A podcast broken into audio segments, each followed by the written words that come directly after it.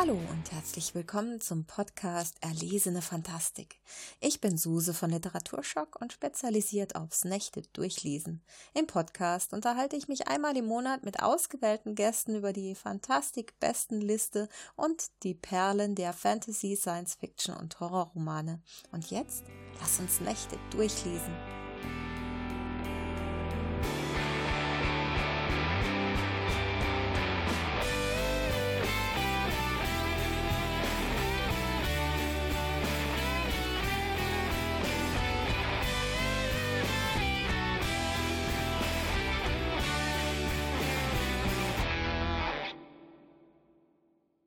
Hallo und herzlich willkommen nach einer kleinen Pause beim Podcast Erlesene Fantastik. Ich bin Suse und habe ab sofort Marco alias Mago an meiner Seite. Mago, schön, dass du da bist. Ich freue mich auch sehr, hier zu sein. Ich weiß von dir so ein paar Dinge. Zum Beispiel, dass du irgendwas mit Rollenspielen und Weltenbau zu tun hast, unrasiert bist. Äh, nicht mehr. Nicht mehr? Mhm. Nicht mehr, okay. Mhm. Äh, Stil, Stilbruch. äh, du hast einen Hund, mhm. der gerade gemeinsam mit dir gegen die Hirnschmelze in der Wohnung ankämpft. Ja. Was müssen wir denn sonst noch über dich wissen? Das ist eine verdammt gute Frage. Wenn ich mich vorstelle, äh, erzähle ich eigentlich immer so vier Dinge. Das eine ist, wo ich herkomme. Das ist das etwas weniger schöne Darmstadt bei Frankfurt. Das andere ist das, was ich professionell mache. Ich studiere Informatik und arbeite in dem Bereich auch. Ähm, das dritte ist, was meine Hobbys sind. Da steh, hast du das Wichtigste eigentlich schon genannt. Das ist nämlich ähm, Pen-Paper-Rollenspiele.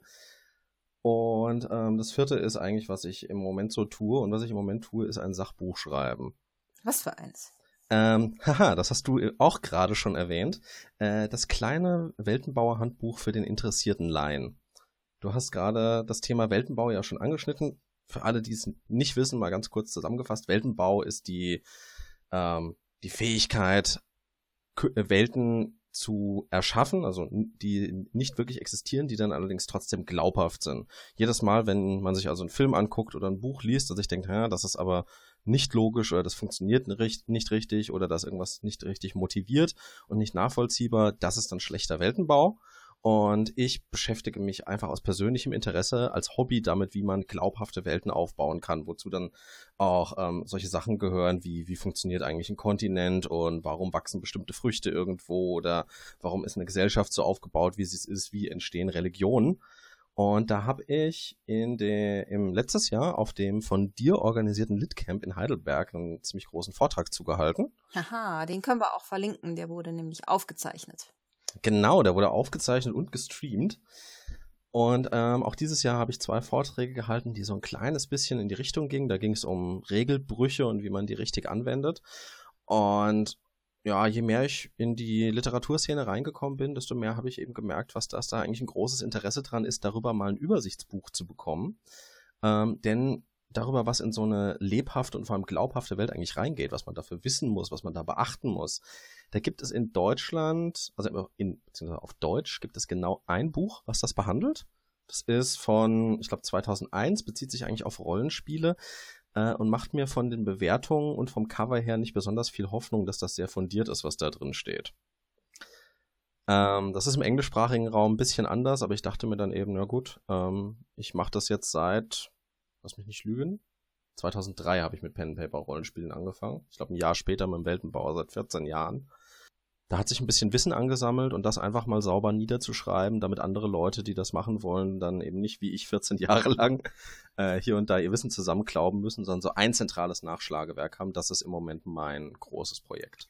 Das ist für, für Leute wie mich auch interessant, weil, Achtung, Achtung, ich habe noch nie an irgendeinem Rollenspiel teilgenommen. Ja. Das ist, ähm, ich, ich traue mich manchmal gar nicht, das zu erwähnen, weil ich so ein Fantastik-Fan bin. Äh, und das ist ja dann schon so eine, so eine echt so eine, so eine Lücke, so eine Wissenslücke. Es kommt ein bisschen drauf an, in welchen Kreisen man unterwegs ist. Also es gibt, gibt schon relativ viele, die mit Pen-Paper-Rollenspielen überhaupt nichts am Hut haben. Aber es ist in den letzten Jahren wieder ein bisschen gewachsen. Ähm, das war ja lange Zeit in Deutschland nicht so furchtbar verbreitet. Es gab in den 80ern die große Welle, mit ähm, das Schwarze Auge war das, glaube ich, damals. Das lag dann auch wirklich in Kaufhäusern und sowas aus. Die haben, ich glaube, von der ersten Edition haben sie eine Viertelmillionen Stück verkauft.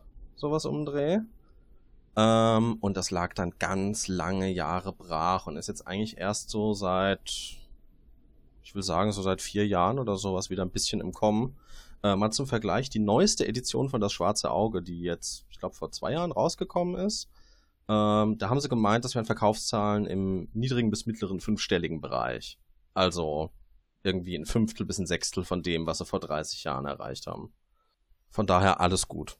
Aber falls du Interesse dran hast, ähm, ich habe da im Moment so eine Twitter-Gruppe am Laufen von Leuten, die ich auf dem Litcamp Heidelberg für Pen Paper Rollenspiele begeistert habe. Also vielleicht lässt sich da mal was machen. Ah, lass uns das gerne mal ausprobieren.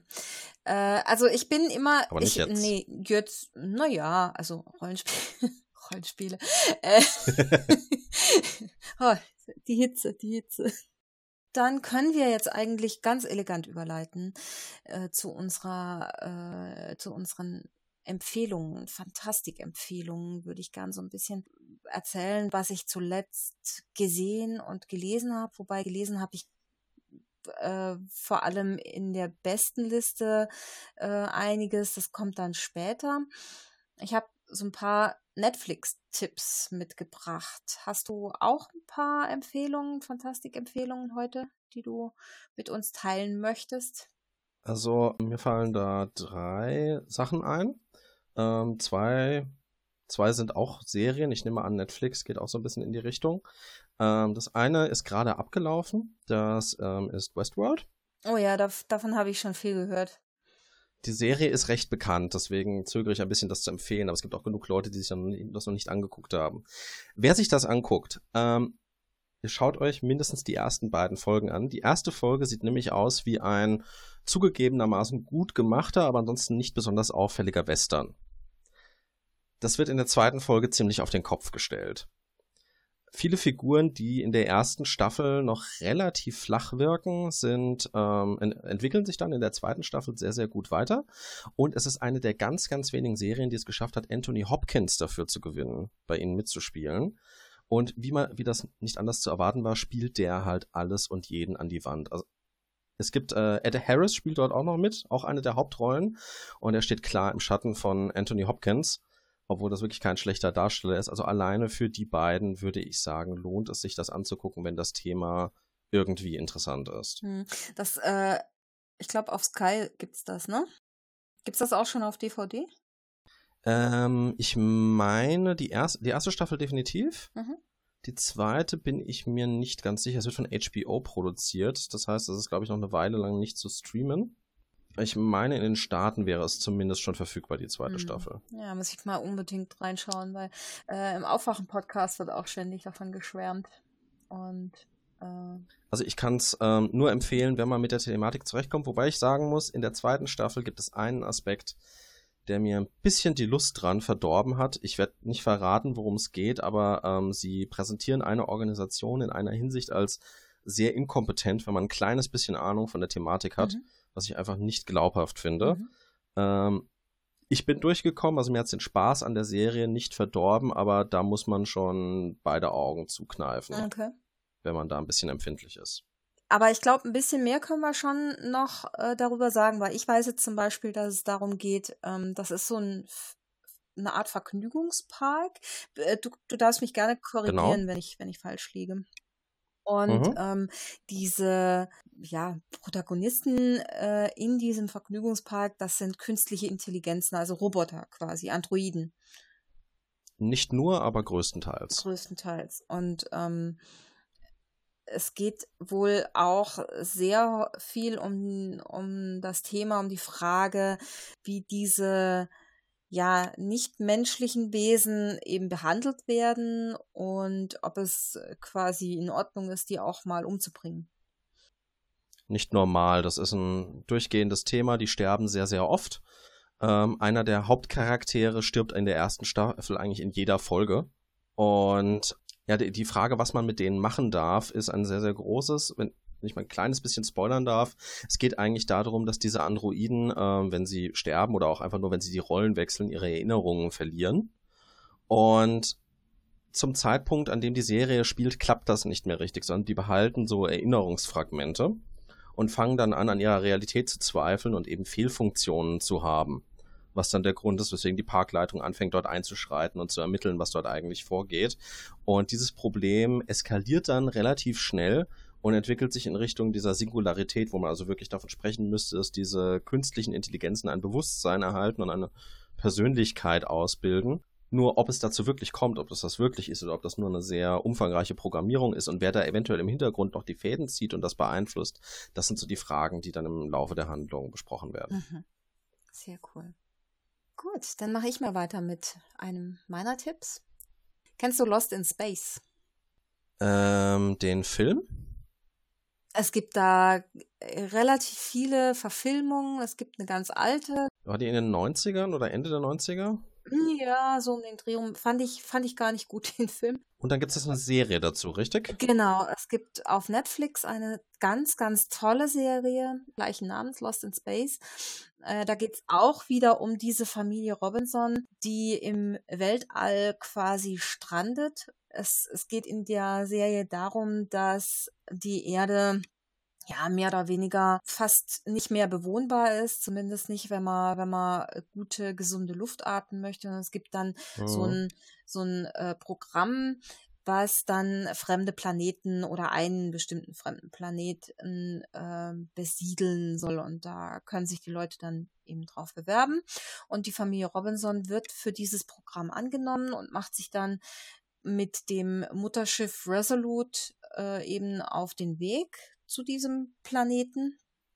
Und während dieser Reise werden die aber von außerirdischen Robotern angegriffen. Und die können sich gerade noch mit, mit ihrer, äh, mit dem kleinen Rettungsschiff Jupiter äh, äh, retten und fallen dann durch ein Wurmloch auf einen fremden Planeten. Also alles relativ dramatisch, aber jetzt nicht so außergewöhnlich eigentlich. Was für mich total außergewöhnlich macht, sind diese ganzen Badass-Frauen da drin. Also Männer spielen schon auch eine Rolle, aber eher eine untergeordnete Rolle. Äh, die, die Hauptfigur ist Maureen Robinson, das ist die Mutter. Die ist auch gleich mal Raketenwissenschaftlerin. Der Vater, der ist ehemaliger Soldat und steht tatsächlich meistens hinter seiner Frau, der Wissenschaftlerin, auch zurück. Dann die, die Tochter, Judy Robinson, das ist eine Ärztin, die ist 18 Jahre alt. Penny Robinson, die ist, hm, wie alt wird die sein? Die dürfte 15 sein oder so. Die ist auch sehr, sehr intelligent, rotzfrech, will Schriftstellerin werden, kennt sich mega aus in Sachen Literatur. Und dann gibt es noch den kleinen Jungen, dessen Namen habe ich jetzt total vergessen. Will Robinson, sagt Wikipedia. Genau, Will Robinson. Ähm, der freundet sich dann mit so einem außerirdischen Roboter an, der auch abgestürzt ist. Und dann gibt's noch Dr. Smith, die äh, ebenfalls gestrandet ist. Also es gibt noch weitere Überlebende. Und diese Dr. Smith, die hat so ein, ihre ganz eigene Art und ihren ganz eigenen Weg, ähm, die Dinge anzugehen. Und die, die alle stranden eben auf diesem fremden Planeten und die Naturgesetze funktionieren da natürlich auch, aber es ist natürlich eine komplett andere Welt, eine sehr feindliche Welt teilweise, äh, die es eben neu zu erkunden gibt und, und neu zu überleben gibt. Und es ist also mega spannend. Ich kann es total empfehlen. Und ich glaube, die, dieses Lost in Space, diese Serie, die würde jeden Bechtel-Test zehnmal bestehen, weil so wenig äh, Fokus auf zwischenmenschliche Mann-Frau-Beziehungen, sondern eher zwischenmenschlich, gesellschaftlich auch äh, der Fokus liegt. Also, also, wirklich faszinierend. Kann ich echt empfehlen. Dazu kann ich interessanterweise sogar was sagen. Davon mhm. habe ich mir nämlich die erste Folge angesehen, mhm. wie ich gerade beim Nachlesen festgestellt habe. Und ich kann absolut unterschreiben, was du über die Charaktere sagst. Also die sind absolut alle eigenständig und jeder für sich einen eigenen Handlungsstrang wert. Äh, ich muss jetzt allerdings da mal sozusagen aus der Sicht des, äh, der, des noch nicht Eingeweihten an dich die Frage richten, denn ich kann mir vorstellen, dass andere diese Frage auch haben. beschleunigt sich die Handlung gegenüber der ersten Folge noch ein bisschen. Denn der Grund, dass ich nicht weitergeguckt habe, ist einmal, dass mein Netflix Probe aber ausgelaufen ist. Das habe ich mittlerweile erneuert. Aber der andere war tatsächlich, dass die erste Folge ähm, ein bisschen langsam war für meinen Geschmack. Findest du, die, die war langsam? Ich fand sie sehr langsam, weil die, ähm, die Handlung eigentlich ständig zwischen zwei oder drei Orten aufgeteilt wurde. Die ähm, Gruppe war eigentlich immer irgendwie getrennt. Also ich erinnere mich da zum Beispiel, dass dann der Vater mit dem, mit dem Sohn, glaube ich, weggegangen ist in irgendeinen Gletscher, um Mineral abzubauen. Äh, und dann auch eins von den Kindern alleine in dieses äh, Raumschiff tauchen musste, was da gerade in einem Gletschersee untergegangen ist. Und dadurch, dass aber noch am, am Anfang so einer Serie so viel Exposition gemacht werden muss, einfach und so viel über die, die Hintergrundwelt und die Charaktere erzählen muss, ist tatsächlich in meinen Augen nicht viel passiert in dieser ersten Folge für die Länge. Und mhm. das hat mich ein bisschen, ich sag mal, pessimistisch gemacht. Noch nicht auf die Art und Weise, wo ich sage, der Serie gebe ich keine Chance, aber es stand nicht hoch genug auf meiner Prioritätenliste, dass ich in den verbleibenden vier Tagen von meinem Netflix-Abo da unbedingt nochmal reingucken musste. Das ist jetzt ein bisschen schwierig zu beantworten, weil ich fand es jetzt nicht so ähm, langsam in der Handlung. Tatsächlich fand ich es gut, dass jetzt am Anfang nicht diese extremen Rückblicke auf die Erde und so ein Vorgeplänkel, sondern dass sie direkt im Weltraum waren und eben äh, gestrandet sind und diese neue Welt entdecken mussten. Ich finde es total faszinierend, eben gerade dieses Entdecken dieser neuen Welt und äh, neue Naturgewalten. Es lauern ja überall Gefahren. Es kann sein, dass es ein bisschen anzieht, aber es, der Fokus ist tatsächlich immer darauf, wie löse ich Probleme in dieser neuen Welt dann muss ich mir wohl einfach nochmal weiter anschauen. Wie gesagt, ich fand es nicht so schlecht, dass ich es mir nicht weiter schauen würde, aber es hat mich zumindest in der ersten Folge nicht so mitgerissen. Gib dem vielleicht nochmal eine Folge, aber wenn es dann noch zu langsam ist für dich, dann ist es, glaube ich, nichts für dich, keine Serie. Okay, ähm, apropos Serien, die langsam anfangen, haben wir noch Zeit zum, für Empfehlungen? Na klar. Ähm, das ist auch eine Netflix-Serie, eine deutsche Produktion. Dark. Sagt dir das was? Nur vom Hören sagen. Ich habe es auch auf meiner Merkliste. Ich habe schon sehr zwiespältiges gehört. okay. Meiner Meinung nach ist Dark die beste deutsche Fernsehproduktion, seit ich bewusst Fernsehen wahrnehme. Mhm.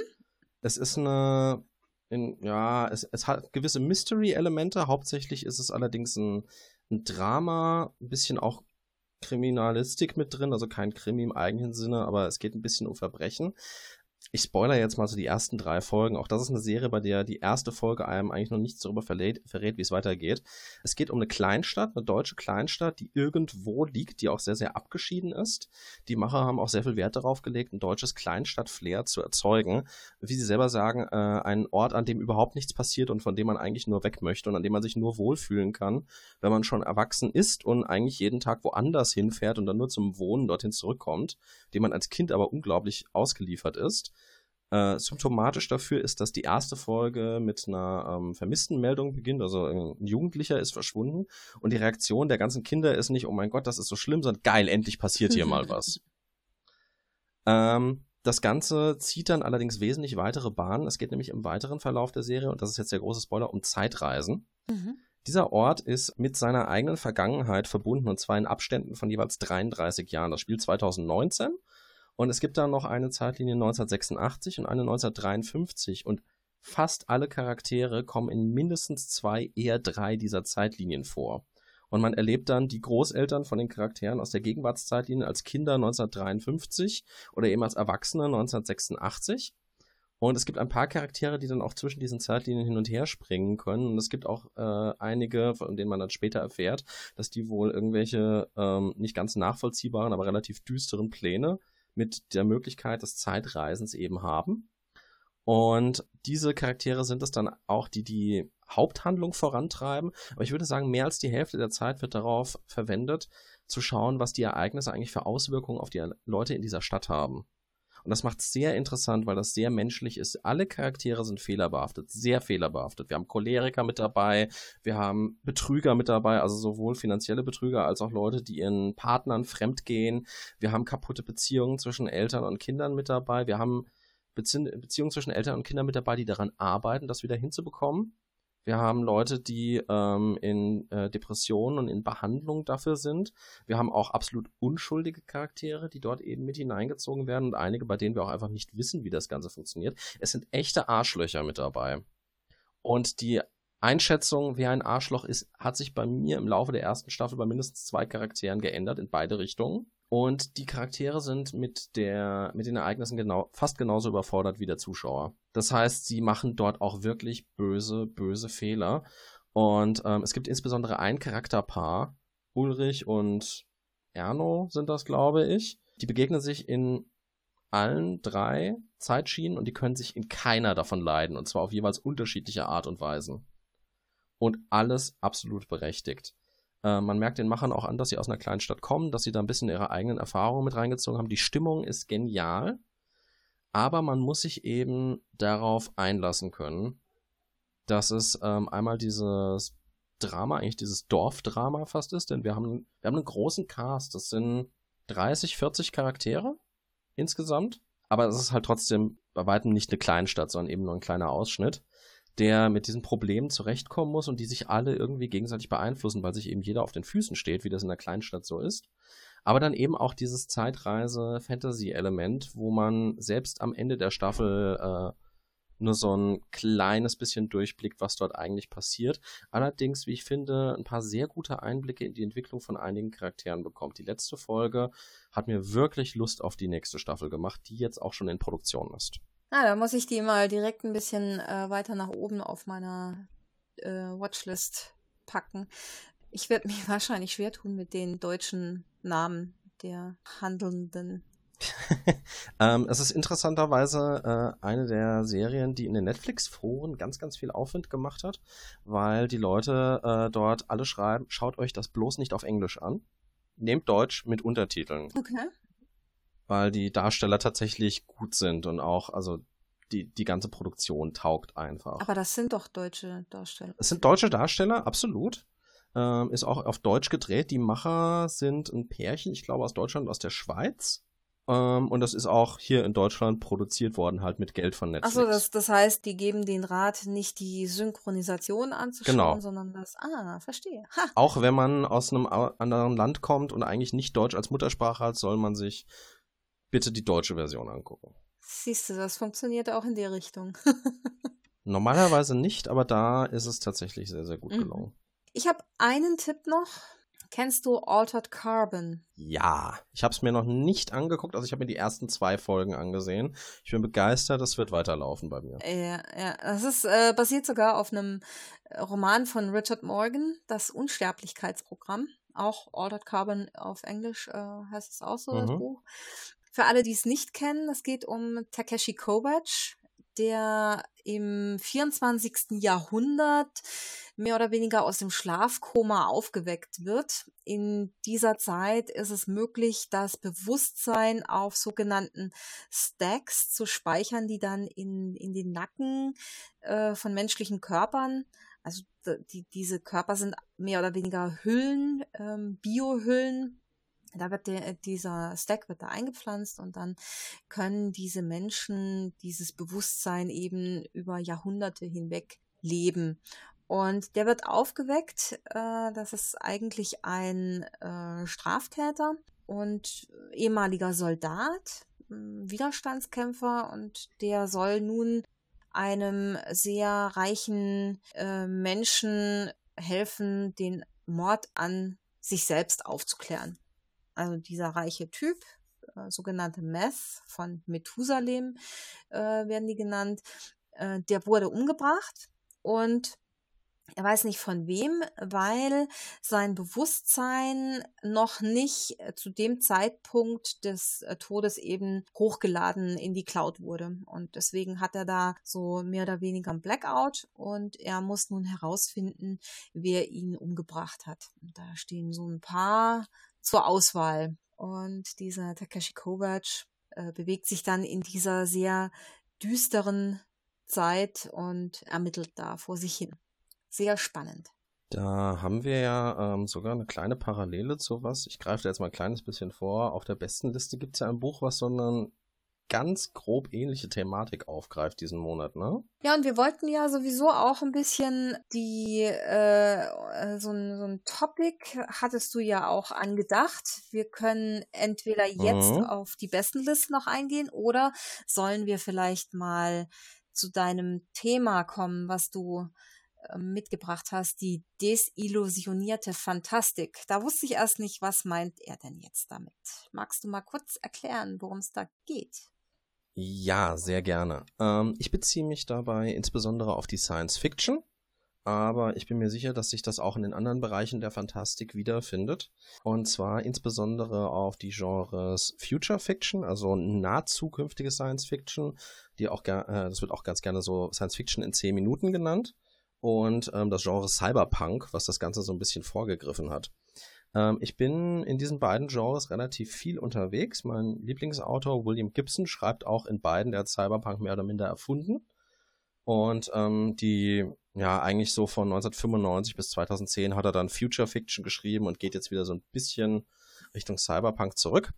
Und ähm, mir ist aufgefallen, dass es da eine ganz große Verschiebung gegeben hat, wenn man so grob einteilt die Zeit vor 1995 und danach.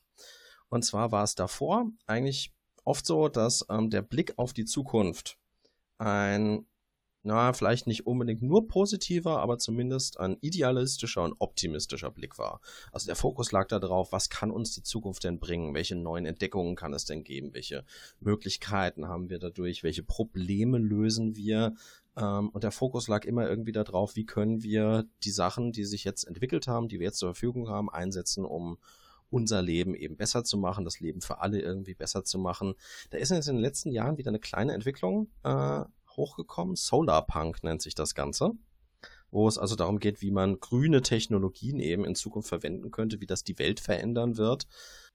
Wenn man zum Beispiel eben versucht, ähm, die komplette Ernährung der Menschheit auf pflanzliche Basis umzustellen und das dann auch äh, kann, ohne die Menschen äh, davon überzeugen zu müssen, von ihrem Lieblingsessen Abschied zu nehmen, weil man das eben so ja, glaubhaft nachstellt, dass äh, es einfach keinen Unterschied mehr macht oder wie man eben Technologien umgestalten könnte, wie man regenerative Energien einsetzen könnte oder auch schlicht und einfach ähm, wie man die Leute freiwillig dazu bekommen kann, weniger Kinder zu haben, damit wir das Bevölkerungsproblem ein bisschen in den Griff bekommen. Aber der allergrößte Teil der ähm, Science Fiction hat sich eigentlich wegbewegt von diesem idealistischen, optimistischen hin zu etwas, was ich als pessimistisch betrachte. Es wird nicht mehr geguckt, was könnte denn da Großes passieren, wie könnte sich die Menschheit entwickeln, sondern es geht eigentlich nur um die Frage, wie kann man diese Probleme irgendwie beherrschen? Und auch nicht immer im Sinne aller, sondern äh, durchaus manchmal auch nur im Sinne von zum Beispiel Großkonzernen. Das ist ja so eine Thematik von Cyberpunk, dass ähm, Staaten und die Gesellschaft schwächer werden und Großkonzerne eben deren Rolle einnehmen und dann auch solche Dienstleistungen wie eben Feuerwehr oder Krankenhäuser übernehmen und die auch ausführen, aber natürlich immer mit dem Hintergedanken, wie kann ich dabei Profit machen. Also im Grunde das, was wir heute schon in den Vereinigten Staaten sehen, aber eben auf elf gedreht. Und das hat lange Zeit neben dem optimistisch-idealistischen existiert und jetzt in den letzten zehn Jahren meinem Gefühl nach einfach nicht mehr. Science Fiction und auch Fantastik insgesamt ist desillusioniert worden. Wir gucken nicht mehr darauf, was kann besser werden, sondern eigentlich betrachten wir nur noch die Probleme aus unterschiedlichen Perspektiven und das durchaus mit einem pessimistischen Ausblick. Hm. Wobei ich dazu sagen muss, also äh, es gibt ja die Unterscheidung mhm. Dystopie und Utopie. Ähm, dieses positive, also äh, diese Cyberpunk und äh, Futurepunk, äh, äh, das ist ja für mich eher äh, dystopisch. Die waren ja schon immer eher pessimistischer. Das ist ja das Grundkonzept von Dystopien. Ähm, eine Utopie ist ja eher dieses Positive, aber ich gebe dir recht, mir würde jetzt auch eher einfallen, dass es vermehrt Dystopien gibt. Mhm. Die gab es früher ja auch schon immer. Äh, aber es gab vermehrt früher auch Utopien. Die gibt es jetzt tatsächlich. Da wird mir jetzt gerade. Können wir mal ein ganz konkretes Beispiel einfallen. nehmen? Die aktuelle Star Trek-Auflage. Das erste Star Trek, also die Original Series und auch Next Generation, waren durch und durch positive Ausblicke auf die Zukunft. Nicht ohne Probleme, aber der Unterton war immer, das kriegen wir hin. Das können wir lösen. Und in den neueren Star Trek-Filmen, die äh, jetzt seit, was nicht, seit fünf Jahren oder sowas gedreht werden und rauskommen, da kommen solche Sachen wie ähm, Rassismus und Speziesismus einfach wieder vor, die in den alten Serien als mehr oder minder abgeschafft galten. Da gab es eine ganz, ganz typisch, äh, ganz, ganz ähm, berühmte Szene. Ich glaube, das war sogar die Original Series, wo sie irgendeinen Offizier dazu bekommen haben. Der hat, glaube ich, Mr. Sudo ersetzt. Und der hat sich dann über ähm, Chekhov irgendwie echauffiert, weil das halt ein Russe ist. Und Captain Kirk hat den einfach zur Sau gemacht dafür. Und hat ihm ganz klar ins Gesicht gesagt, wenn du glaubst, hier Leute aufgrund ihrer Herkunft irgendwie dumm anmachen zu müssen, dann hast du auf meinem Schiff nichts zu suchen. Während äh, in den neueren Filmen es zwar immer noch nicht so pessimistisch ist, wie andere, ähm, andere Serien das machen, aber ähm, es stellt eine Welt dar, in der dieser Speziesismus, Rassismus, Klassismus, in denen das durch vorkommt. Der Gedanke, dass wir sowas langfristig überwinden könnten, ist weg. Verstehe. Und das ja, finde ich eben ich unglaublich faszinierend, woher das kommt. Ich habe auch eine Idee, woher das kommen könnte, aber du klingst so, als wolltest du noch was sagen. Hm, nee, ich, ich versuche meine Gedanken gerade zu sortieren. Erzähl mal, was glaubst du, woher das kommt? Weil äh, also ich, ich denke, das sind zwei Sachen. Das eine ist, dass der literarische Anspruch und nicht nur literarisch, sondern auch im Film und in allen anderen Medien ein bisschen gestiegen ist. Wir wollen nicht mehr diese Figuren, die sich im Grunde in einer Farbe malen lassen. Wenn ich mal zu Captain Kirk zurückgehe, das war ein Womanizer, das war durchaus nicht unproblematisch, die Figur aber da war eigentlich niemals strittig, dass der trotzdem das Beste vorhat. Er wird es nicht immer erreichen, aber er geht zumindest nicht mit schlechter Intention an die Sache ran. Und solche Figuren sind nicht mehr gewünscht, solche einfachen Figuren, sondern eigentlich jeder muss irgendwie einen Fehler haben, und zwar wirklich auch einen schwerwiegenden, was durchaus realistisch ist, denn es gibt fast niemanden, der nur positive Charakterzüge hat, aber wir reden hier ja über die Fantastik, also über das, was es gar nicht wirklich gibt. Wir schreiben und lesen und hören Dinge, die ähm, so überhaupt nicht existieren. Und in solchen Visionen darf man meiner Meinung nach durchaus ein bisschen überzeichnen, das Ganze ein bisschen grob machen und eben den Fokus darauf legen, was funktioniert, wie das früher war. Heute ist sowas einfach nicht mehr erlaubt. Wenn man heute eine Serie oder einen Film oder ein Buch mit einem Protagonisten machen würde, der seine kleinen Fehlerchen hat, aber in groben Zügen überall gut ist und überall aufs Gute hinaus will und in einer Welt lebt, in der alle Probleme eigentlich so klein sind, dass die sich in einer 45-minütigen Episode lösen lassen, wie das ja bei Star Trek damals war. Ähm, das würde als langweilig empfunden werden, weil dann würde man sagen, das ist unrealistisch, so ist niemand, die Welt ist immer problembehaftet. Das sehen wir doch bei uns. Und das hier ist einfach, ja, Schlaraffenland gemalt, lila Launebär. Das zweite ist, denke ich, dass, äh, dass sich die Welt auch einfach rundherum ein bisschen verändert hat. Ähm, vor kurzem hat, ich muss den Namen kurz nachgucken, Alexandria Ocasio-Cortez ein Interview bei Stephen Colbert gegeben. Kurz zum Hintergrund, die Frau ist 28 und die tritt jetzt bei den Kongresswahlen im Herbst in den Vereinigten Staaten, tritt die als demokratische Kandidatin im Bundesstaat New York an. Und dort ist das ja so, die haben dieses First Past the Post System, also das sind Wahlkreise, da treten jeweils Kandidaten an und wer halt im Wahlkreis die meisten Stimmen bekommt, wird gewählt. Nicht diese Parteienwahl, wie wir sie hier haben. Und die beiden großen Parteien, Demokraten, Republikaner, halten in allen Wahlbezirken, wo sie sich irgendwelche Chancen darauf einräumen zu gewinnen, auch Vorwahlen ab. Das heißt, die Parteimitglieder bestimmen sozusagen, welcher Kandidat sich dann zur Hauptwahl stellt. Und in diesem Bezirk war ähm, ein Demokrat, hatte den Sitz inne, der der war ein Kandidat dafür, Nachfolger von Nancy Pelosi zu werden. Das ist die Anführerin der Demokraten im Repräsentantenhaus. Also das muss man sich so ein bisschen vorstellen. So eine Mischung aus Fraktionsführer und Generalsekretär. Also schon relativ hohes Tier. Der sollte oder hätte realistische Chancen gehabt, deren Nachfolgerin zu werden. Und war halt ein Zentrist, also relativ mittig politisch in den Vereinigten Staaten angesiedelt. Und ähm, die Alexandria Ocasio-Cortez, das ist eine Linke, nennt sich selber Progressive und Democratic Socialist. Also eigentlich Wörter, die man in den Vereinigten Staaten nicht so wirklich nutzen kann, politisch. Die hat keinerlei Unterstützung von ihrer Partei bekommen. Ähm, und hat sich dann einfach den Arschwund gearbeitet. Die hat auf Instagram irgendwann mal ein Bild von ihren Schuhen gepostet, die sie im Wahlkampf verwendet. Die hat drei Paar Schuhe nebeneinander gehabt. Die Sohlen sind bei allen durchgelaufen, weil sie hat wirklich von Haus zu Haus, von Wohnungstür zu Wohnungstür gegangen ist, um mit den Menschen zu reden. Und die hat diese Vorwahl gewonnen. Hat also, das heißt, der äh, potenzielle zukünftige Chef der Demokraten im Parlament ist rausgekegelt worden, hat keine Chance mehr gewählt zu werden. Und sie tourt jetzt so ein bisschen durch die Talkshows und erzählt halt etwas von einem progressiven, in Anführungszeichen linken Amerika, wo es solche Sachen wie eine Krankenversicherung gibt. Oder wo ähm, nicht versucht wird, den Leuten irgendwie ähm, ihre Wahlmöglichkeit zu entziehen, weil sie sich, was weiß ich, keinen Führerschein leisten können oder den nicht rechtzeitig erneuert haben oder sowas. Also ich sag mal, ähm, ein Amerika mit Herz und Verstand. Und äh, sie wurde eben gefragt, wie kommt das eigentlich, dass äh, diese alten Kampfbegriffe, die früher gegen Linke verwendet wurden, bei dir nicht mehr funktionieren?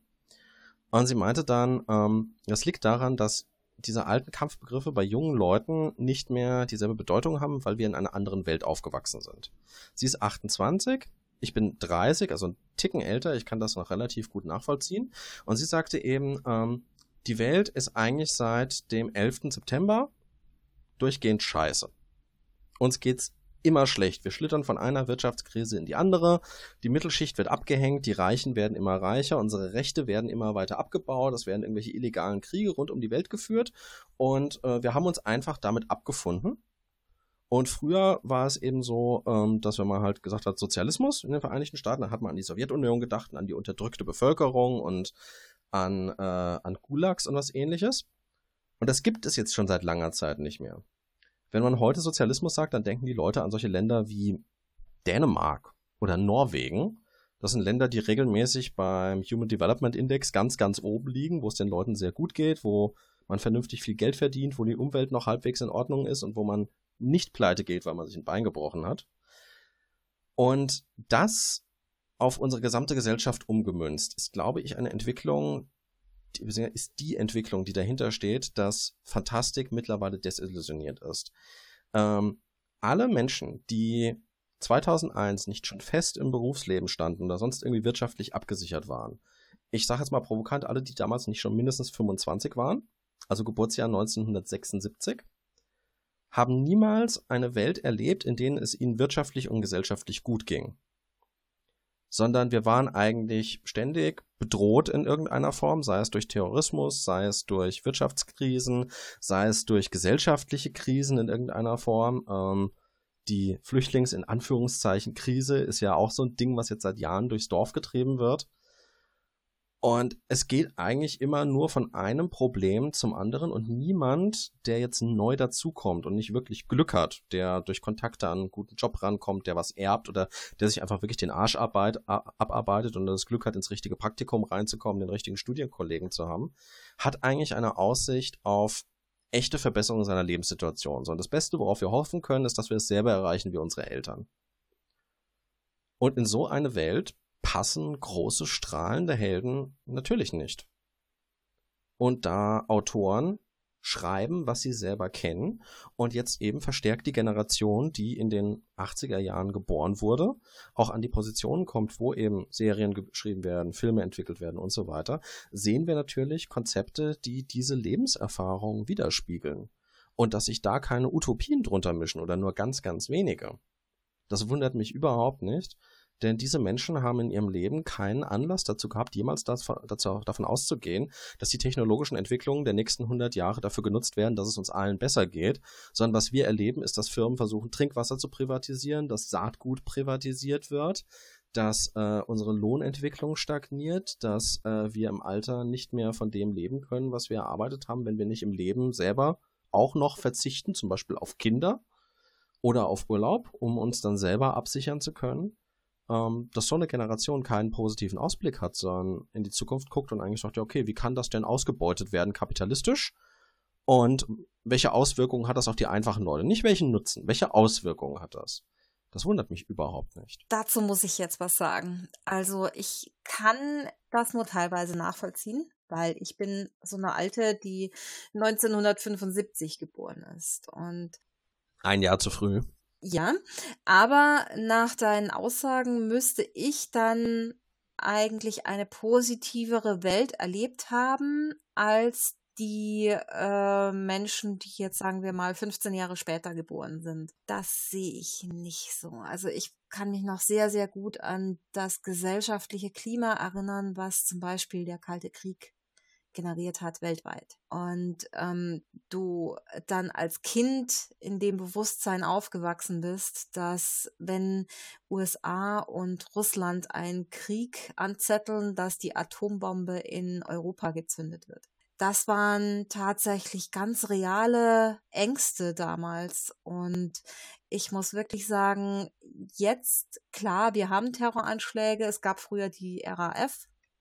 Da habe ich, da bin ich einen Tick zu spät geboren. Die waren ein paar Jahre vor meiner Geburt aktiv, aber es gab dann trotzdem bis in Anfang der 80er zog sich die, äh, der, der Gedanke und die Ängste, diese Terrorängste auch noch mit hinein. Ich sehe es tatsächlich nicht ganz so, dass wir jetzt momentan in einer Zeit leben, die so derart sich dann auf die Literatur auswirkt, dass es äh, desillusionierter sein soll als damals. Verstehst du, was ich meine?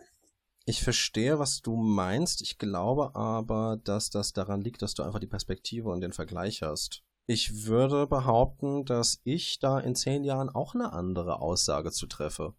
Aber es ist eben nicht in zehn Jahren. Ich bin jetzt da, wo ich bin. Und ich habe nur die Periode, mit der ich das Ganze vergleichen kann. Da kommt natürlich auch das persönliche Erleben nochmal ein bisschen mit dazu. Und ja, die, die Kunst beziehungsweise ähm, die Unterhaltungskunst, die wird natürlich auch ganz stark von den Vereinigten Staaten geprägt.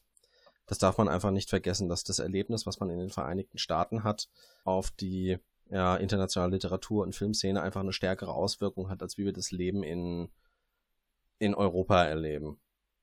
Und ich könnte mir vorstellen, dass dieser Unterschied da einen sehr, sehr großen Einfluss drauf hat. Ich kann mir auch noch einen anderen Punkt vorstellen ähm, als Ursache vielleicht, also wir, wir leben ja momentan tatsächlich auch, und das ist vielleicht, vielleicht auch die Schnittmenge zwischen uns beiden. Wir leben momentan in einer Zeit, die wirklich auch rein von den Klima, Klimawandel, Umweltkatastrophen, äh, die Menschen produzieren viel zu viel Müll. Am 1.8. ist der Welterschöpfungstag, dieses Jahr wieder früher. Kennst du den Welterschöpfungstag? Mhm. Das ist der Tag, an dem wir alle Ressourcen verbraucht haben, die wir dieses Jahr verbrauchen dürfen, ohne den Planeten kaputt zu machen. Ganz genau. Und ähm, der erste Welterschöpfungstag, der so ausgerechnet wurde, war 87. Da war der am 19.12. Mhm. Und, und jetzt in 2018 ist er am 1.8. Jedes Jahr immer wieder früher ist dieser Welterschöpfungstag. Und ich mhm. glaube, dass gerade äh, wenn wir auch die Nachrichten einschalten, äh, Kriege, äh, Fremdenfeindlichkeit, Rassismus, Sexismus. Wir werden ja zugeballert von, von schlechten Nachrichten. Äh, vielleicht retten wir uns dann auch in dem Gedanken in fremde, fiktive Welten, die meinetwegen noch eine, ein schlimmeres, also schlimmer geht ja immer, dass mhm. man sich da in so eine Welt rettet, um zu sehen, ach, eigentlich geht's mir ja doch ganz gut, weil schlimmer geht's immer. Das würde ich überhaupt nicht absprechen. Ähm, ich will da, wollte damit auch nicht sagen, dass wir jetzt sozusagen apokalyptische Szenarien ausmalen, sondern es kann natürlich auch was mit Verarbeiten zu tun haben. Einfach die, die Umstände, die man erlebt, ähm, die nochmal in ein anderes Licht zu rücken oder aus einer anderen Sicht äh, zu betrachten. Ich glaube, es ist ein Mix aus allem. Es ist eigentlich immer ein Mix aus allem, oder? aber ähm, dieser generellen Entwicklung, also zumindest in der Fantastik, stimmst du ja doch zu, oder? Ja, ja, also wie gesagt, mir fallen jetzt auch spontan keine Utopien ein der letzten Zeit. Gerade jetzt auch in der, in der Jugendliteratur, äh, in der Fantastik, äh, Tribute von Panem zum Beispiel. Das ist ja so das Paradebeispiel der letzten Jahre. Was mir jetzt auch eingefallen ist, äh, kennst du vielleicht der Circle von Dave Eggers? Sagt mir nichts, nein. Da geht's um, das ist eine Dystopie, die eigentlich schon in großen Teilen Realität ist. Es geht um einen Internetgiganten, den man eigentlich mit Google oder Facebook ersetzen kann. in dem äh, dann die Mitarbeiter mehr oder weniger gläsern sind, weil wenn niemand was zu verbergen hat, dann macht es ja auch nichts, wenn er überwacht wird. Ne? Und diese Überwachung, mhm. die sorgt vielleicht dafür, dass man einfach auch sich anständig benimmt. Und das Wort Privatsphäre verliert da immer mehr an Bedeutung, aber es ist halt, die Menschen sind trotzdem irgendwie glücklich in dieser tollen Familie. Es wird, es werden äh, Spielaktivitäten äh, angeboten, so dass die, die Menschen eigentlich gar nicht mehr nach Hause wollen, sondern ihr Leben am Arbeitsplatz verbringen. Und ähm, es gibt dann halt wenige, die sich diesem Gruppenzwang, der es ja schon ist, ne? diese ganzen, ja, ich installiere mal diese App und äh, wir sehen das ja auch bei WhatsApp zum Beispiel. WhatsApp. Ich werde ständig gefragt, hast du WhatsApp? Nein, ich habe kein WhatsApp. Ich weigere mich und ich werde dann ein bisschen merkwürdig dafür angeguckt. Und ähm, da überschreitet das in dem Buch noch sehr viele Grenzen, die ich finde nicht sehr unrealistisch gezeichnet sind mir das Buch sehr gut gefallen. Es gibt auch einige Kritikpunkte. Jetzt die, die Hauptfigur, äh, das ist eine Mitarbeiterin in diesem Konzern, die ist ein bisschen flach gezeichnet, aber grundsätzlich finde ich die Geschichte drumherum also wirklich grandios. Ich habe das damals, als ich das gelesen habe, das ist jetzt ein paar Jahre, zwei, drei Jahre, keine Ahnung, wann es erschienen ist, habe ich das in meinem Bücherforum auch vorgestellt und diskutiert. Und ähm, wir haben da im Forum einige Leute damals gehabt, die waren halt eben null auf Social Media. Die hatten keinen Facebook-Account mhm. und die haben dann meine, meine Meinung zu diesem Buch gelesen. Die haben dann auch das Buch sich näher angeguckt. Die haben dann gesagt, was für ein unrealistischer Kack. Und das ist es halt eben absolut nicht. Fand ich, fand ich sehr witzig, die Diskussion damals. Äh, auch gerade äh, in Bezug auf Überwachung, da fanden die sehr vieles völlig unrealistisch, was eben einfach schon existiert, so heutzutage. Ja. Und äh, wenn, wenn wir einen Blick nach, nach Asien schwenken, China, mhm. da ähm, wird doch jetzt auch äh, die Social Media Aktivitäten. Noch schlimmer, die haben einen Social Score das heißt, man wird, äh, also es geht nicht nur um Social Media, sondern auch um so ganz banale Sachen, wie wenn man zum Beispiel im Supermarkt einkaufen geht. Ähm, dann kann es durchaus sein, dass dann eine Minute später äh, das Handy bimmelt und da steht dann drauf, ey, bewerte doch mal deine Interaktion mit dem Kassierer. Und da sind dann relativ banale Sachen mit dabei, wie freundlich war der, war der krank oder sowas. Aber da kommen dann ab und zu auch mal solche Fragen wie, ähm, hat der sich kritisch zur aktuellen Verfügbarkeit von bestimmten Waren geäußert? Und dieses System soll dazu genutzt werden, um zum Beispiel Priorisierung bei der Vergabe von Terminen auf Behörden zu machen. Das heißt, wer sich kritisch dem System gegenüber äußert, der muss halt länger warten, bis er sein Auto zulassen kann. Oder wenn da jemand in der Familie stirbt und das Erbe offiziell übertragen werden muss, ja, dann ist für den jetzt leider keine Zeit, weil es noch drei andere gibt, die sich viel systemtreuer verhalten haben und die erstmal abgefertigt werden müssen. Und da muss man wirklich sagen, das ist so eine, eine Zukunftsvision. Äh, nee, Vision ist eigentlich das falsche Wort. Ein Szenario, das entspricht der Realität, aber wir hier im Westen, wenn ich es in einem Buch lese, das ist für mich Science Fiction. Sowas. Eigentlich. Und es existiert aber halt schon. Hm. Ich denke, ähm, es gibt da so einen berühmten Vergleich der äh, ganz gerne gebracht wird, wenn es um solche Entwicklungen geht. Ähm, die beiden großen Dystopien des, äh, sagen wir, der Mitte des 20. Jahrhunderts waren 1984 und Brave New World. Und wir hatten im Westen eigentlich die ganze Zeit Angst davor, dass wir 1984 bekommen. Weil das so das ähm, Zerrbild auch war, was uns vom Ostblock gezeigt wurde. Diese totale Überwachung und Gleichschaltung und alles. Und rückblickend sagen einige Leute heute eben, wir haben uns die ganze Zeit so vor 1984 gefürchtet, dass wir nicht bemerkt haben, dass sie Brave New World umgesetzt haben. Hm. Weil wir durch eine ständig verfügbare Unterhaltung eigentlich so davon abgelenkt sind, was um uns herum passiert, dass ja, diejenigen, die an der Macht sind, machen können, was sie wollen. Und jetzt, wo überhaupt kein Widerstand mehr zu erwarten ist, oder zumindest so wenig, dass es einfach nicht mehr effektiv ist, jetzt können sie auch 1984 umsetzen. Ich denke, ähm, solche Entwicklungen, wenn sie in den Westen kommen, werden etwas subtiler ablaufen. Das Ganze wird hier dann mehr in Form eines Spieles oder so sein, mhm. wo man dann irgendwie Punkte sammeln kann, wo man mit interagieren kann. Das wird auch nicht ganz so drakonisch sein können, dass man dann vom Staat irgendwie runterdiktiert bekommt, nee, du kriegst jetzt einfach keinen Termin. Ähm, aber sagen wir mal, wenn man da jetzt ein zentrales Register hat, in das Vermieter dann einen Einblick haben, was für Leute ziehen da denn jetzt eigentlich bei mir ein? Wer bewirbt sich denn da gerade um die Wohnung? Das ist ja keine autoritäre Unterdrückung, möchte ich mal sagen, ähm, sondern eigentlich eine, die von der Gesellschaft selber vorangetrieben wird. Und wir im Westen, die westlichen Regierungen gehen ja eigentlich immer so vor, dass sie Bewegungen aufgreifen, dass sie Interessen aufgreifen, die schon da sind und dann halt in die Richtung lenken, die sie haben wollen und dann überhaupt nicht die Notwendigkeit haben, wirklich aktiv selber mit ihren Geheimdiensten und mit ihren Polizeiapparaten einzugreifen. Deswegen fällt uns das auch immer so negativ auf, wenn es dann doch mal passiert, weil wir es eben nicht gewohnt sind, weil das bei uns alles subtiler abläuft. Sprichwort Polizeidurchsetzungsgesetz. Oder ähm, was, ja. was sie da. Äh, das Psychiatriegesetz Psychiatrie jetzt in ja, Bayern. Ja. Wobei das haben sie ja jetzt nicht durchsetzen können. Soweit ich weiß, oder? Ja, noch nicht. Ich gehe davon aus, dass das irgendwann wiederkommt. Eine Partei, die was war das, die der Bewegung gegen Hetze ähm, zuspricht, dass sie das politische Klima verrohen würde, ja. der traue ich alles zu. Ja, absolut, absolut. Da können wir uns noch warm anziehen, glaube ich. Da könnten wir auch noch eine Stunde drüber reden, aber ich glaube, so viel Zeit haben wir nicht. Wir können jetzt mal auf die besten Liste schauen, wenn du Lust hast. Mhm. Hätte ich sehr Lust drauf. Ich freue mich sehr über den ersten Platz. Ich freue mich meistens über den ersten Platz.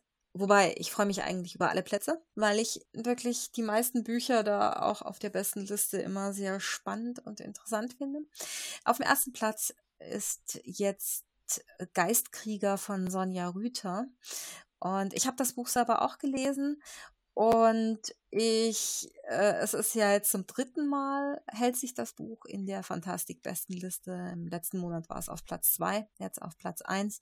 Und ich finde absolut verdient. Es ist ein ganz, ganz großartiges Buch über eine alternative Geschichte. Und ja, ich, ich will gar nicht so viel erzählen jetzt zu jedem Buch, äh, da ich die anderen eh nicht alle kenne. Aber das hier würde ich wirklich jedem ans Herz legen, der sich auch für alternative Geschichten interessiert. In der Bewertung auf der besten Liste gibt es einen Satz, den möchte ich einfach mal vorlesen, denn mich packt der und ich glaube, unsere Zuhörer kriegen dadurch auch einen sehr guten Eindruck davon, was sie dort erwartet. Ähm, der lautet, nicht nur Fans von Shadowrun und Alternativwelten werden ihren Spaß haben, auch Thriller- und Mystery-Fans können der Handlung sicher einiges abgewinnen. Und wenn man sich darin wiederfindet, denke ich, hat man seinen Spaß daran. Doch, glaube ich auch. Also das sei wirklich jedem empfohlen. Es ist auch äh, jetzt zum Glück als E-Book erhältlich. Es war zuerst nur gebunden, als gebundene Ausgabe erhältlich, die wirklich wunderschön aufbereitet ist. Ein ganz tolles, gestaltetes Buch. Ich bin nur leider der absolute E-Book-Fan mittlerweile und bin froh, dass es jetzt auch äh, digital erhältlich ist. Aber wie auch immer, es lohnt sich in jeder Form. Zum zweiten Buch kann ich jetzt nicht sagen, das habe ich selber nicht gelesen. Das ist ein Jugendbuch, Tracy Banghart, Iron Flowers, Die Rebellin. Dann, du darfst mich gerne stoppen, wenn ich irgendwie zu sehr voranpresche mhm. oder wenn du auch was dazu sagen willst. Auch zum dritten, zum dritten Platz kann ich auch nicht viel nee. sagen. Peter äh, Spiegel in Kalabrien, den kenne ich nur vom letzten Einhorn. Das Buch habe ich angelesen und ich habe mich ein bisschen schwer getan tatsächlich. Ich werde aber auf jeden Fall nochmal jetzt mit etwas mehr Muße und weniger Hitzematsch-Gehirn reinlesen. Das ist ja auch relativ neu erschienen im Februar. Hm, ich glaube, das lohnt sich auch, aber es ist äh, ein bisschen sperrig und es man muss einfach sich auch drauf einlassen können. Ist das so was, was du auch liest? Das ist eine gute Frage. Ich habe gar keinen richtigen Überblick darüber, was ich selbst lese im Sinne von Genre oder Gruppierung oder sowas, weil ähm, Genre für mich keine, keine hilfreiche Einteilung ist. Genre ist äh, für mich mehr so das, das, ich sag mal, Flavor, das Set-Dressing, so im Hintergrund, wie das Ganze aussieht. Ich sortiere viel mehr nach der Art von Geschichten, die ich dann lese. Ähm, ich fand das letzte Einhorn, zumindest den Film, sehr, sehr unterhaltsam. Ähm, ich lese allerdings so wenig, in Anführungszeichen, also so wenig Belletristik. Ich komme auf zehn Bücher oder sowas im Jahr, dass ich mich ja, ja, ich, ich lese dafür dann halt auch mal, im Moment lese ich ein Buch, das heißt um, ähm, The Inheritance of Rome, uh, Early Medieval European History from 400 to 1000. Das klingt spaßig. Und das lese ich tatsächlich zur Unterhaltung, mehr oder minder. Auch, auch zum Lernen, aber ich, ich lese das tatsächlich freiwillig, einfach weil es mich interessiert. Das sind 570 sehr, sehr dicht geschriebene Seiten mit sehr, sehr vielen Namen, mit Buchstaben, die heute niemand mehr verwendet. Ähm, und sehr viel Politik und äh, Verstrickungen mit dabei. Ähm, das beansprucht einen dann doch sehr. Und dafür kann man dann auch mal einen Monat oder anderthalb brauchen. Ja, das glaube ich dir. Dann haben wir auf Platz 4 Michael Marak, Kanon mechanischer Seelen. Der hält sich jetzt auch schon eine Weile auf der besten Liste. Finde ich auch zu Recht eine sehr ja, verrückte äh, Welt, die er da schildert. Der hat auch den Seraph im letzten Jahr. Nee, war das? Nee, in diesem Jahr. Dieses Jahr war ja die Verleihung, hat er gewonnen, der Roman. Dann auf dem fünften Platz kommen wir jetzt zu einem Buch, was zu unserem Thema passt heute, äh, Autonom von Annalie Newitz. Da geht es um äh, einen Pharmakonzern, beziehungsweise um Pharmakonzerne und Drogenkonsum und Patentpiraten und künstliche Intelligenzen, Roboter, skrupellose Pharmalobby und eben diese äh, bekannte Ausbeutung und eine auseinanderklaffende soziale Schere. Das ist so das, genau das Buch, was eigentlich als Beispiel dient für deine These jetzt heute, oder? Es steht auch am Ende für Fans von William Gibson, den habe ich ja vorhin als Vorreiter genannt, dieser Bewegung. Ähm, wo ich das gerade lese, äh, möchte ich noch eine Empfehlung aussprechen für Leute, die sich äh, dieser Thematik gerne mal etwas nähern möchten. Die Video, die Computerspielereihe Deus Ex. Die behandelt das ähm, sehr stark. Der erste Teil ist mittlerweile sehr alt. Der ist von 1999, glaube ich, oder 2000. Nicht gut gealtert. Da gibt es eine tolle Mod für. GMDX. Give Me Deus Ex. Die arbeitet das Ganze auf. Das gibt's regelmäßig auf Steam für drei oder vier Euro oder sowas. Es geht auch um künstlich erschaffene Krankheiten und Verschwörungstheorien und große Konzerne, die versuchen, Regierungen zu unterwandern und sowas. Gibt jetzt zwei neuere Teile. Der eine ist, glaube ich, vor zwei Jahren rausgekommen, der andere vor fünf, wenn ich mich nicht irre. Ähm, die machen das auch sehr gut. Human Revolution und Mankind Divided heißen die. Bei Mankind Divided geht es dann tatsächlich auch um eine geteilte Menschheit, nämlich nach Leuten, die sich ihre Körper mechanisch haben augmentieren lassen und die dies nicht haben. Es gibt einen zweiten Teil, der nennt sich Invisible War, davon möchte ich allen abraten, der ist nicht besonders gut, aber diese Spiele greifen diese Thematik auch sehr, sehr gut auf. Warnung nur, die sind relativ lang, also da kann man schon mal 40 Stunden jeweils dran verwenden. Kein Wunder, dass man da nicht mehr zum Lesen kommt.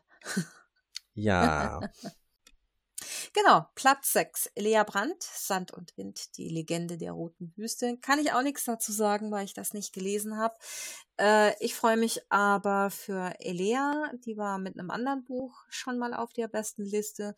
Und jetzt dieses Buch, das ist in einem relativ kleinen Verlag, dem Verlag ohne Ohren erschienen. Da freue ich mich ja immer drüber, wenn es dann auch kleinere Verlage oder auch gerne mal Self-Publisher und Self-Publisherinnen auf die Liste schaffen äh, anstatt immer nur die, die ganz großen Verlage, die, über die man ja sowieso immer mal wieder stolpert. Ich habe das Buch auch nicht gelesen, aber Elea hat mich äh, mit der Art und Weise, wie sie ihre Welten und Charaktere zeichnet, bei ihren früheren Sachen schon überzeugt. Deswegen kann ich mir sehr gut vorstellen, warum sich das auf dieser besten Liste befindet. Also auch ein Buchtipp. Dann äh, zu den nächsten, naja, ich kann eigentlich jetzt generell nicht mehr so viel sagen. Äh, Platz 7, Stefan Rother, die Königschroniken, ein Reif von Bronze. Das ist eher so klassische Fantasy. Ähm, das steht aber auch noch ganz hoch auf meiner Liste äh, der zu lesenden Bücher. Klassische Fantasy, vielleicht sogar optimistisch-idealistisch, wo wir es heute davon hatten? Äh, ich weiß es nicht. Ich kann es dir nicht sagen. Mir würde jetzt aber auch äh, in der Fantasy, da geht's, also ich glaube, die Fantasy an sich ist in Summe schon ein bisschen positiver als die Science Fiction. Ja, weil der Fantastik, also der Fantasy ja innewohnt, dass es diese ähm, also dass es Magie in irgendeiner Form gibt. Und Magie bedeutet ja immer, wir können die Welt auf eine Art und Weise verändern, wie das in unserer Welt nicht möglich ist. Und damit kann man dann zum Beispiel solche Widerstände, wie wir sie haben, durch einen äh, aus dem Ruder laufenden Kapitalismus überwinden. Denn wenn es dann, ich sag mal, äh, irgendwie einen Händlerzusammenschluss gibt, der halt ein Monopol aufs Trinkwasser oder sowas hat und dann ein besonders mächtiger Magier sich in der Gegend breit macht und halt sagt, nee, das macht ihr jetzt nicht mehr, ich habe da jetzt die Hand drauf und wir verteilen das wieder an die Leute. Das ist einfach eine Entwicklung, die es in unserer Welt, so wie die jetzt gerade aussieht, nicht geben wird, weil es eben nicht Einzelpersonen gibt, die eine solche Macht über die Realität haben, dass sie anderen ihren Willen aufzwingen genau. können. Und äh, generell gibt es natürlich auch in der Fantasy immer so diesen Standardhelden, äh, der dann die Welt rettet. Also das kommt ja sehr häufig eben vor. Ne? Also insofern äh, müsste ich jetzt tatsächlich eher mal überlegen, äh, so, eine, so eine pessimistische Fantasy fällt mir gerade auch nicht ein. Es gibt Grimdark, da gibt es schon so ein paar Sachen. Prince of Thorns zum Beispiel, die Reihe. Ähm, ich glaube, die Dristorn, oder wie auch immer das ausgesprochen wird, Bücher, also die basieren auf einem, Gott, was ist das? So ein, so ein Dunkelelf-Assassiner, der aus irgendeiner Dungeons and Dragons Spielgruppe entstanden ist und über den dann jemand angefangen hat, Romane zu schreiben, der halt auch ähm, ein, kein böser Charakter ist, aber ein sehr unmoralischer. Ähm, das würde da auf jeden Fall mit reinfallen, denke ich. Man könnte, also wenn man zu den Wurzeln zurückgeht, Herr der Ringe ist keine optimistische Geschichte. Im Herrn der Ringe geht es darum, dass die erschöpften und entkräfteten ja, Heere des Guten und des Bösen so ihren letzten Hissy-Fit haben und halt entscheiden, wer als erster bewusstlos umfällt und nicht um einen großen, grandiosen Sieg des Guten über das Böse, sondern es steht eigentlich ständig auf Messers Schneide und selbst wenn es dann gelingt, ist das eine sehr melancholische Geschichte, weil dann ja auch zum Beispiel die Elben weg, äh, wegziehen aus Mittelerde, die Magie letztendlich verschwindet, die Zwerge auch irgendwie verschwinden und im Gegensatz zum Buch, äh, im Gegensatz zum Film kommt im Buch ja auch das ja, Auenland nicht umgeschaut. Frodo ist gebrochen am Ende, im Endeffekt. Ne? Hm, ja, äh, stimmt mhm. schon. Ja. Ja, ah ja, ich, ich glaube, wenn, wenn man noch weiter drüber nachdenkt, dann fällt einem da sicherlich noch einiges ein.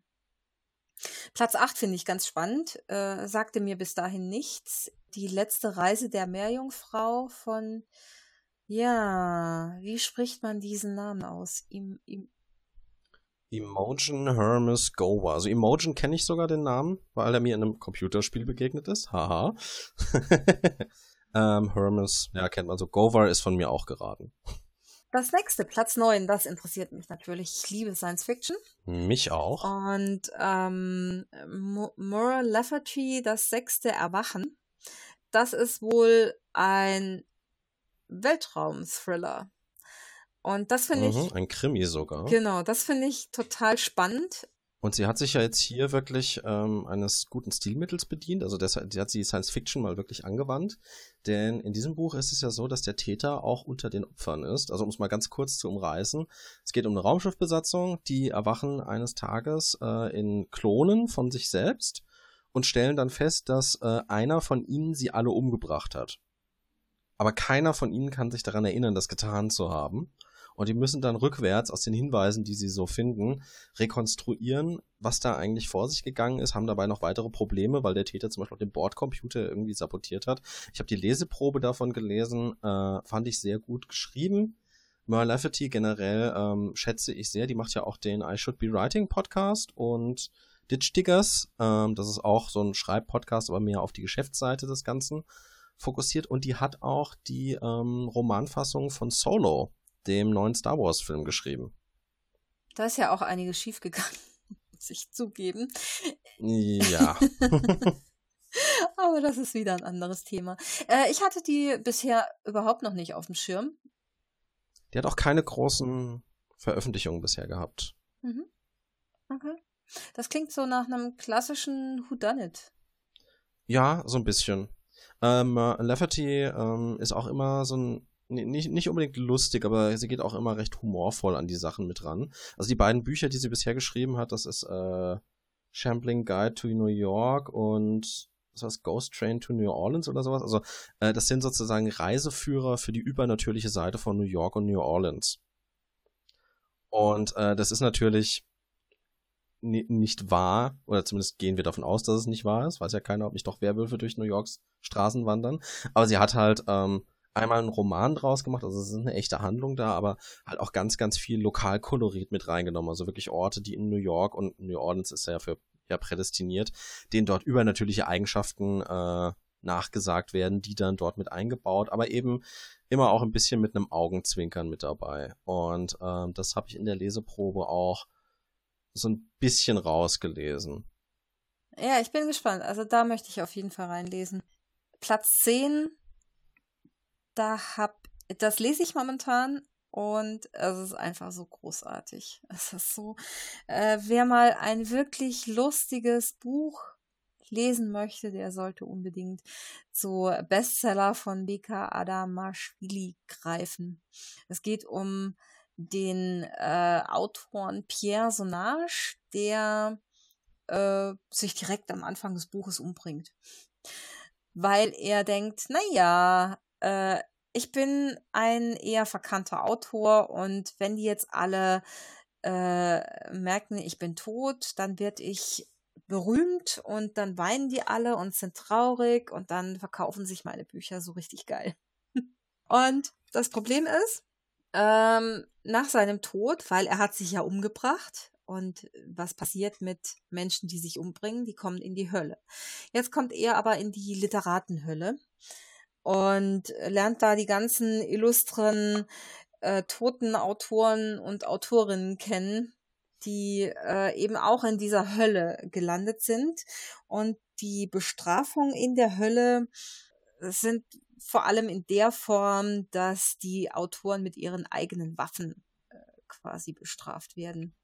Wenn ein Autor äh, zum Beispiel seine Leser und Leserinnen mit ellenlangen Schachtelsätzen und äh, Landschaftsbeschreibungen gequält hat, dann wird er eben auch mit ähnlichen Strafen belegt.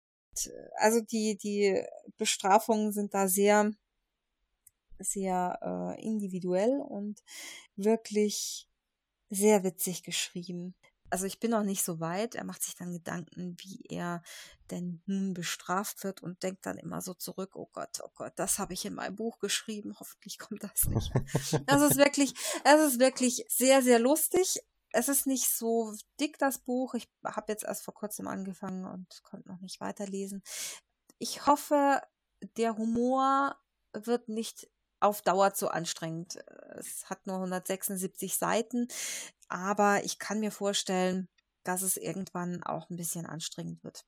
Es ist auf jeden Fall mal was anderes. Ja, auf jeden Fall, auf jeden Fall. So, jetzt haben wir die Bestenliste durch. Dich interessiert vor allem der äh, Lafferty, ne? Ja, von denen auf jeden Fall am meisten. Hm, ja. Ich kann mich da nicht, nicht so ganz entscheiden. Also von denen, die ich jetzt noch nicht gelesen habe, interessiert mich der auch sehr. Äh, aber auch autonom. Ich mag ja, ja solche. Das wäre jetzt, das wäre jetzt genau meine zweite Wahl gewesen. Äh, ich habe es ja vorhin äh, gesagt, ich lese nicht so furchtbar viel, deswegen ähm, habe ich meistens nicht das Problem, mich entscheiden zu müssen, weil immer relativ klar wird, ich habe dieses Jahr nur noch so und so viele Bücher, die ich lese, und dann nehme ich halt nur die, die mir sofort ins Auge stechen. Ähm, Merlefety lese ich, weil ich sie einfach, also weil ich mit ihr schon gute Erfahrungen gemacht habe. Ähm, und weil mich die Story interessiert, autonom, ähm, steht drin, für Fans von William Gibson. Ich bin ein Fan von William Gibson. Die Story interessiert mich, das kommt auf meine Wunschliste. Mm, ja. So, jetzt, ähm, ich traue mich ja gar nicht zu fragen, was du als nächstes lesen wirst.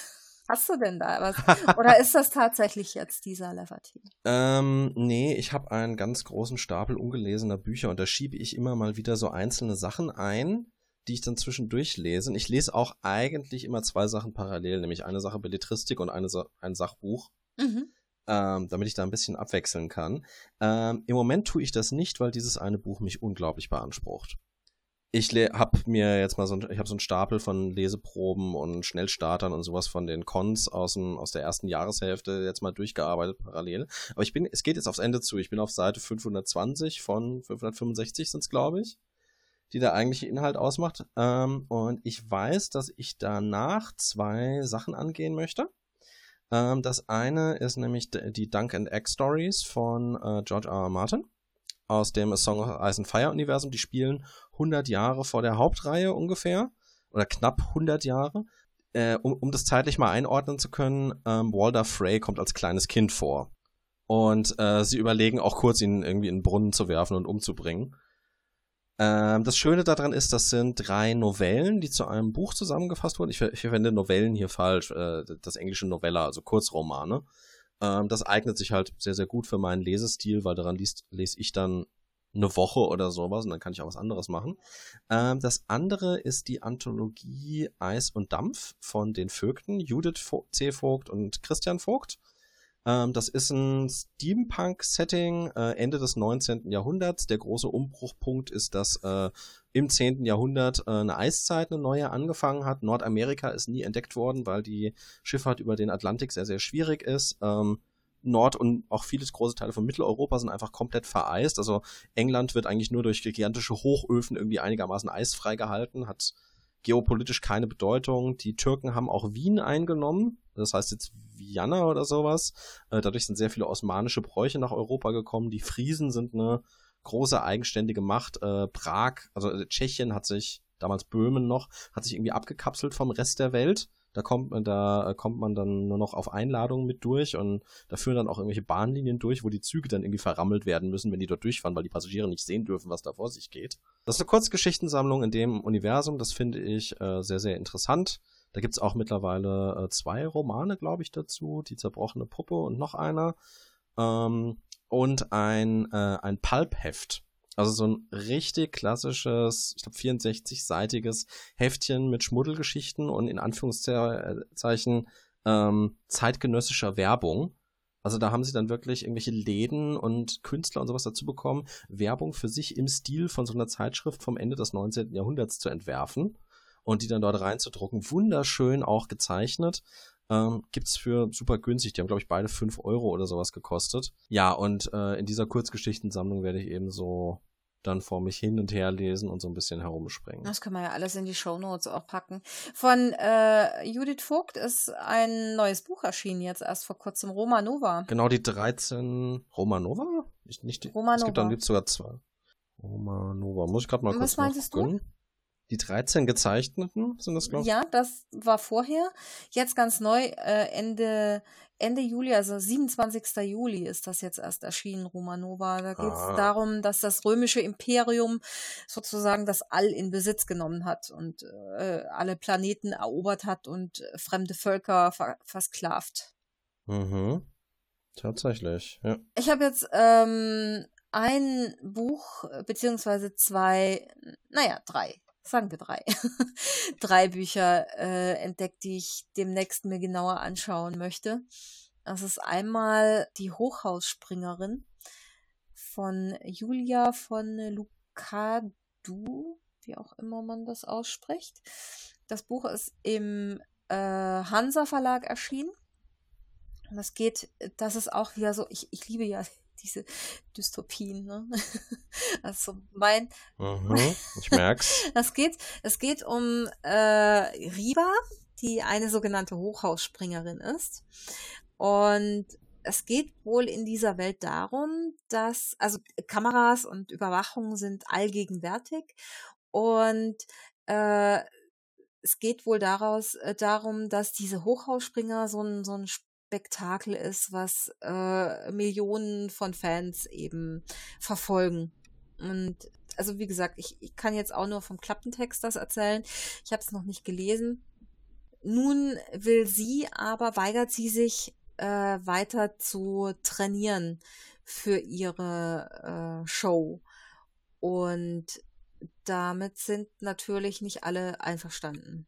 Das passt eigentlich ziemlich gut in diese Nische Future Fiction, finde ich. Ja, ich habe da äh, tatsächlich heute die Bücher, die ich mir, die ich jetzt noch erwähnen möchte, passen da alle rein. Äh, ich habe da ein weiteres Buch, das wird jetzt auch erst erscheinen. Da habe ich reingelesen schon. Am 10. August erscheint das. Das ist im Eisele Verlag. Anna heißt das von Nicolo Amaniti. Anna ist auch der Name der Hauptfigur in diesem, das ist so ein Endzeit-Szenario. Da, da geht es um eine nicht allzu ferne Zukunft, in der alle Erwachsenen von dem Virus dahingerafft werden. Und äh, die Welt mehr oder weniger jetzt bevölkert ist von Kindern. Die Kinder aber, wenn die erwachsen werden, auch von diesem Virus eben befallen werden und sterben. Und Anna die ist eben jetzt 13 und weiß, sobald sie quasi zur Frau wird, äh, sprich ihre Tage bekommt, läuft sie Gefahr, eben zu sterben. Und sie sorgt momentan für ihren kleinen Bruder. Sie lebt mit ihm in einem Haus, abgeschieden im, im Wald und versucht jetzt halt in dieser Welt zu überleben und muss immer weitere Wege zurücklegen, äh, um was zu essen zu finden in dieser Welt. Es ist ein sehr krasses Buch, sehr brutal. Und ich bin jetzt auch noch nicht ganz durch, aber es ist für mich auch so ein, so ein Kandidat für die besten Liste momentan. Ich meine mich an eine Kinderserie zu erinnern. Die muss irgendwann in den 90ern gelaufen sein.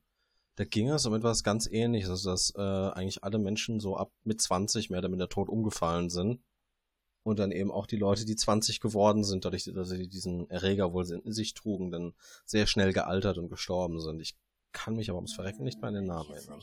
Also so ähnliche Sachen gibt's ja immer mal wieder. Ich glaube, da, da gab es auch mal eine Serie ähm, dazu, wo die, wo die Erwachsenen alle gestorben sind. Dann habe ich noch ein Buch entdeckt, was ich natürlich auch so, so spannend vom Plot her finde. Ähm, das heißt Fox von Christina Dahlcher. Da lese ich mal ganz kurz vor, worum es geht. Das sind gerade ein paar Sätze. In einer Welt, in der Frauen nur 100 Wörter am Tag sprechen dürfen, bricht eine das Gesetz. das ist, als die neue Regierung anordnet, dass Frauen ab sofort nicht mehr als 100 Worte am Tag sprechen dürfen, will Sean McClellan diese wahnwitzige Nachricht nicht wahrhaben. Das kann nicht passieren. Nicht im 21. Jahrhundert. Nicht in Amerika. Nicht ihr. Schon bald kann Jeanne ihren äh, Beruf als Wissenschaftlerin nicht länger ausüben. Schon bald wird ihr ihre Tochter Sonja in der Schule nicht länger das Lesen und Schreiben beigebracht. Sie und alle Mädchen und Frauen werden ihres Stimmrechts, ihres Lebensmuts, ihrer Träume beraubt. Und ähm, da geht's eben um, um diese Frau, die für ihre Tochter dann kämpft und für die ganzen Frauen, äh, um denen ihre Stimme wiederzugeben. Im S. Fischer Verlag erschienen, beziehungsweise erscheint jetzt äh, am 1. August. Und darauf bin ich sehr gespannt. Die Prämisse macht auf jeden Fall neugierig. Ja, auf jeden Fall. Ja, das sind so die Bücher, die ich mir in den nächsten Tagen mal genauer angucken will. Hast du denn irgendwie eine, eine Serie oder einen Film, den du dir demnächst angucken möchtest? Hast du Deadpool schon gesehen? Deadpool 2? Ja, den. Ich, also ich war bei Marvel und auch äh, generell bei diesen äh, Comic-Verfilmungen bin ich meistens relativ schnell dabei. Was ich mir jetzt noch nicht angesehen habe, ist der neue Ant-Man. Das steht aber auch hoch auf der Liste. Da warte ich nur darauf, dass mein ähm, üblicher Kinogänger, Kompadre jetzt aus dem Urlaub wieder zurückkehrt. Bevor ich mich da reinsetzen werde. Das steht also filmisch an. Ansonsten, es laufen jetzt ein paar Fortsetzungen an, die sind aber nicht unbedingt in der Fantastik zu Hause. Also neue Staffeln von Serien. Ja, das ist eigentlich das Einzige, was jetzt in nächster Zeit wirklich bei mir ansteht. Es gibt ein Spiel, auf das ich mich sehr freue. Und zwar ähm, ist das Octopath Traveler. Ich habe nur ein Problem, das ist, glaube ich, Nintendo Switch exklusiv und ich habe keine Nintendo Switch. Um es mal ganz kurz anzureißen. Octopath Traveler ähm, ist diese alten JRPGs, die es auf dem Nintendo und Super Nintendo System gab. Also Ende der 80er, Anfang der 90er Jahre. Auch mit dieser Pixel-Grafik von damals, mit diesen episch langen Storylines, an denen man 60 Stunden sitzen konnte und dann nochmal 60 Stunden Sidequests hatte. Das alles mit Musik in heutiger Tonqualität. Äh, diese Pixel-Grafik ist auch auf HD getrimmt. Also da sind dann total tolle Lichteffekte und das Ganze ist auch Pseudo-3D. Die Figuren stehen also schon da, sind aber ganz klar so flache Pixelfiguren und werfen dann auch Schatten. Ähm, für jemanden, der mit sowas aufgewachsen ist, und das bin ich, obwohl ich ein bisschen spät dran war, mein Vater hat mir da sehr viel Gutes getan in der Hinsicht, ähm, ist das ein wunderbarer Rückbezug auf diese Zeit, ohne diese grauselige Grafik und die manchmal doch etwas dudelige Musik von damals nochmal ertragen zu müssen. Und das, was ich bisher von der Handlung und von den Charakteren und von der Welt gesehen habe, ähm, macht mich einfach neugierig. Ich muss jetzt nur noch irgendwie das Geld für eine Switch aufteilen. ja, die interessiert mich tatsächlich auch. Also ich finde das Konzept von der Switch ziemlich geil. Sie haben auch einige gute Produkte dort rausgebracht. Dieses Spiel äh, wollte ich da halt besonders rausstellen, weil es ein, also es ist ein, es ist ein Fantasy-Rollenspiel. Im Stile von Final Fantasy, von Dragon Quest, von Chrono Trigger, Chrono Cross, also diesen ganzen alten JRPG-Reihen, die sich jetzt in den letzten 15 Jahren doch sehr von ihren Wurzeln wegbewegt haben. Ist von Nintendo auch selber gemacht. Sind auch viele Leute mit dabei, die damals an diesen alten Spielen mitgewirkt haben und dann die Studios verlassen haben, weil sie eben so anders geworden sind, die Produkte, die sie heute machen. Ähm, und hat auch nee, nicht nur, aber hauptsächlich sehr gute Bewertungen bekommen. Dann äh, bin ich mal gespannt, ob du bald mehr davon erzählen kannst, wenn du dir eine Switch gekauft hast. Vielleicht spiele ich das auch einfach bei und mit einem Freund. Oh, das geht auch. Dann, ach ja, eins habe ich noch. Ich habe neu, ich bin ja meistens nicht, nicht ganz so schnell mit den äh, Filmen und habe jetzt deshalb erst vor kurzem, als Netflix äh, reingestellt wurde, äh, Suicide Squad angeguckt. Und seitdem äh, fand, fand also viel verständliches äh, Potenzial. Ich mag Harley Quinn sehr, sehr gerne. Und seitdem ich das gesehen habe, übe ich das äh, Lachen vom Joker. Das ist großartig.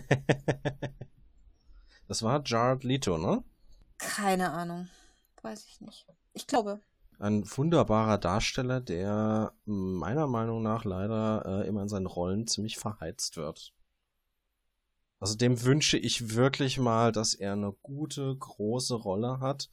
Ähm, nicht, weil die Rollen an sich nur schlecht wären, aber weil sie immer sehr einseitig sind, meiner Meinung nach.